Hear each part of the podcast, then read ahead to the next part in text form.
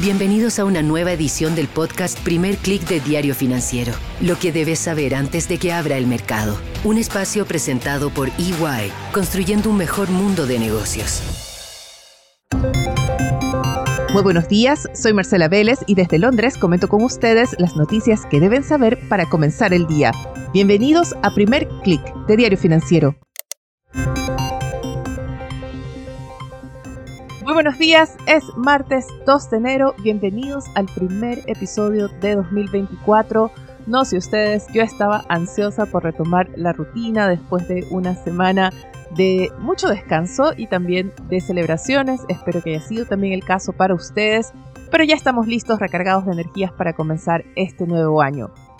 Mucho de nuevo no tiene para los mercados, hay que decirlo, son los mismos temas los que están marcando el ritmo Vemos todavía a los principales mercados del mundo muy concentrados en esas apuestas, esas especulaciones respecto a qué harán los bancos centrales. Estos son los temas que estaban marcando las jornadas en la última parte de 2023 y continúan siendo los motores detrás de los movimientos que vemos hoy. Revisemos qué está pasando en cada uno de los mercados. En Asia tenemos una sesión negativa, es la excepción. Asia se desacopla de Europa, de Estados Unidos. El índice regional cae 0,45%. Tenemos a Japón ausente por feriado y también porque ese país está concentrado en las labores de rescate después del terremoto que sacudió ayer a ese país. Hasta ahora se han confirmado 48 víctimas y se aceleran con más urgencia los esfuerzos de remoción de escombros para rescatar a más personas. Japón está muy concentrado en ello, mientras China está concentrado todavía en la debilidad de su industria de manufacturas. Esta es una constante que confirmaron los índices PMI que se publicaron en su lectura final de parte de Standard Poor's para diciembre para varios mercados en Asia. Confirman esa debilidad del sector de manufacturas y muy importante, es China la que está liderando las pérdidas en la sesión en Asia. El Hang Seng de Hong Kong cae 1,52%. Los inversionistas se preocupan no solo por la debilidad de manufacturas, sino también que pesan las palabras de ese discurso de Año Nuevo que dio el presidente Xi Jinping en él fue bastante optimista respecto al desarrollo de nuevos pilares, así los llamó nuevos pilares de desarrollo para China. Habló de los progresos en innovación, del desarrollo de una economía verde, digital, sustentable.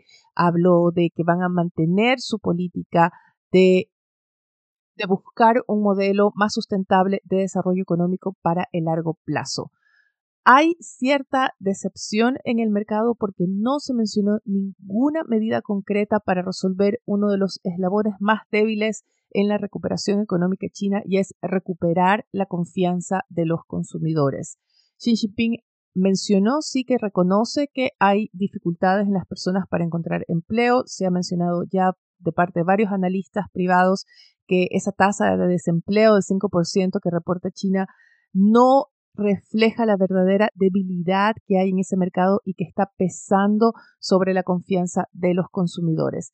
No se dio ninguna noticia respecto a un plan concreto para resolver esto, tampoco un plan concreto para repuntar la recuperación económica y lo que sí se dio fue una referencia concreta a los intereses de China por volver a controlar Taiwán.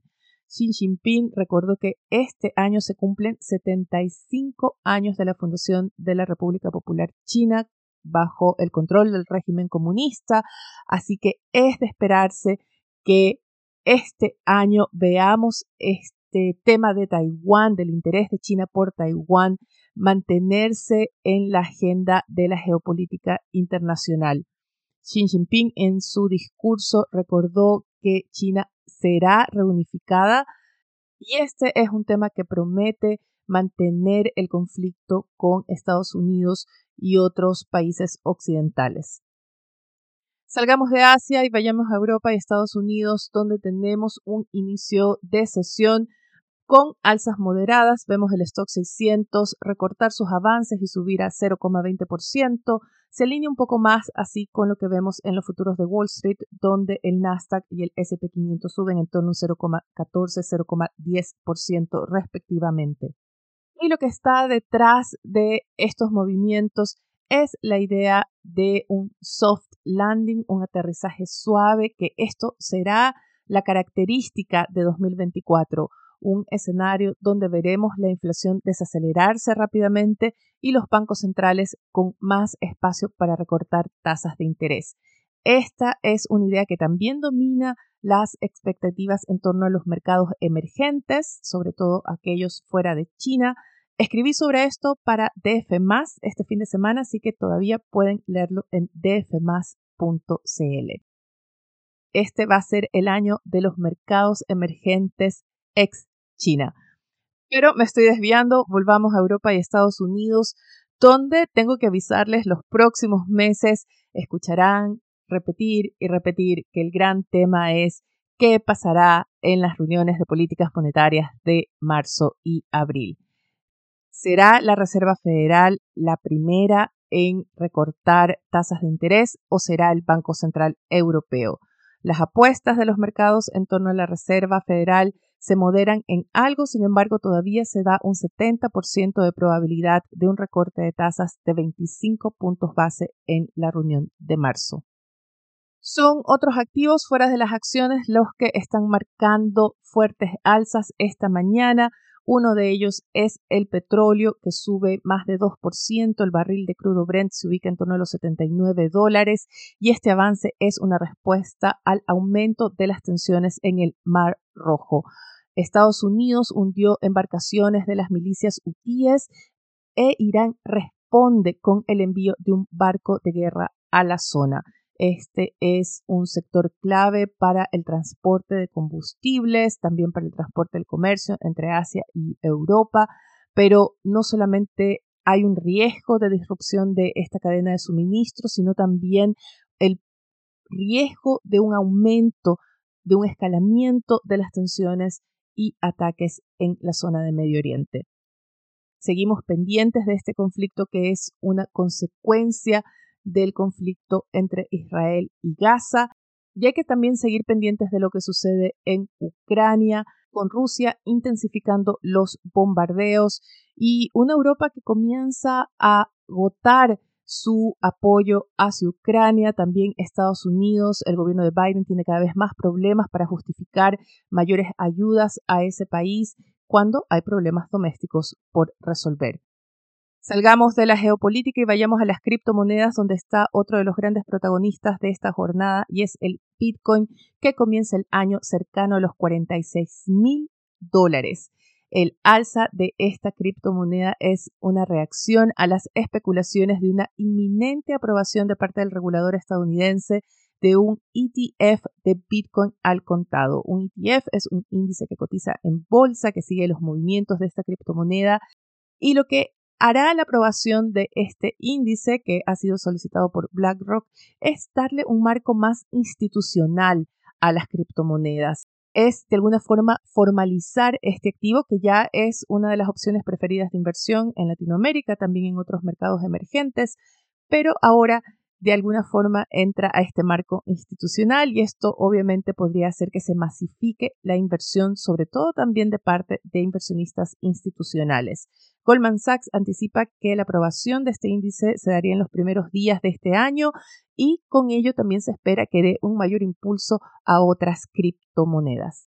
Revisemos qué tenemos en la agenda para hoy rápidamente. Esta va a estar dominada por la publicación de las revisiones finales de los índices PMI de manufacturas. Ya tuvimos los datos en Europa que confirmaron de alguna forma esta primera estimación de que la desaceleración de manufacturas habría tocado fondo y que ahora veríamos ligeros repuntes. Está Wall Street pendiente a la cifra correspondiente a Estados Unidos. Estos son los índices PMI de diciembre y también en la región tendremos datos de estos índices de manufacturas en Brasil, Colombia y México. En Chile, muy importante, el Banco Central publica el IMASEC correspondiente a noviembre y los analistas anticipan que el índice de actividad económica mostrará un repunte con un alza en torno a un 1%. Con esto me despido por ahora. Los invito a que sean actualizados de las noticias del día y más visitando nuestro sitio web de f.cl y dfsud.com con las noticias de negocios de Latinoamérica. Quiero agradecer a quienes me escribieron a través de mi correo electrónico, mis redes sociales, para saludarme por Navidad, por Año Nuevo. Prometo contestarles pronto, pero si quieren contactarme con sus ideas y sugerencias para el newsletter o el podcast de primer clic, pueden hacerlo, escríbanme a mi correo electrónico mveles.df.cl o mis redes sociales donde me encuentran como Marcela Vélez. Eso es todo por ahora, les deseo que tengan un buen inicio de semana y un buen inicio de año. Nosotros nos reencontramos mañana. Esto fue el podcast Primer Click de Diario Financiero. Lo que debes saber antes de que abra el mercado. Un espacio presentado por EY, construyendo un mejor mundo de negocios.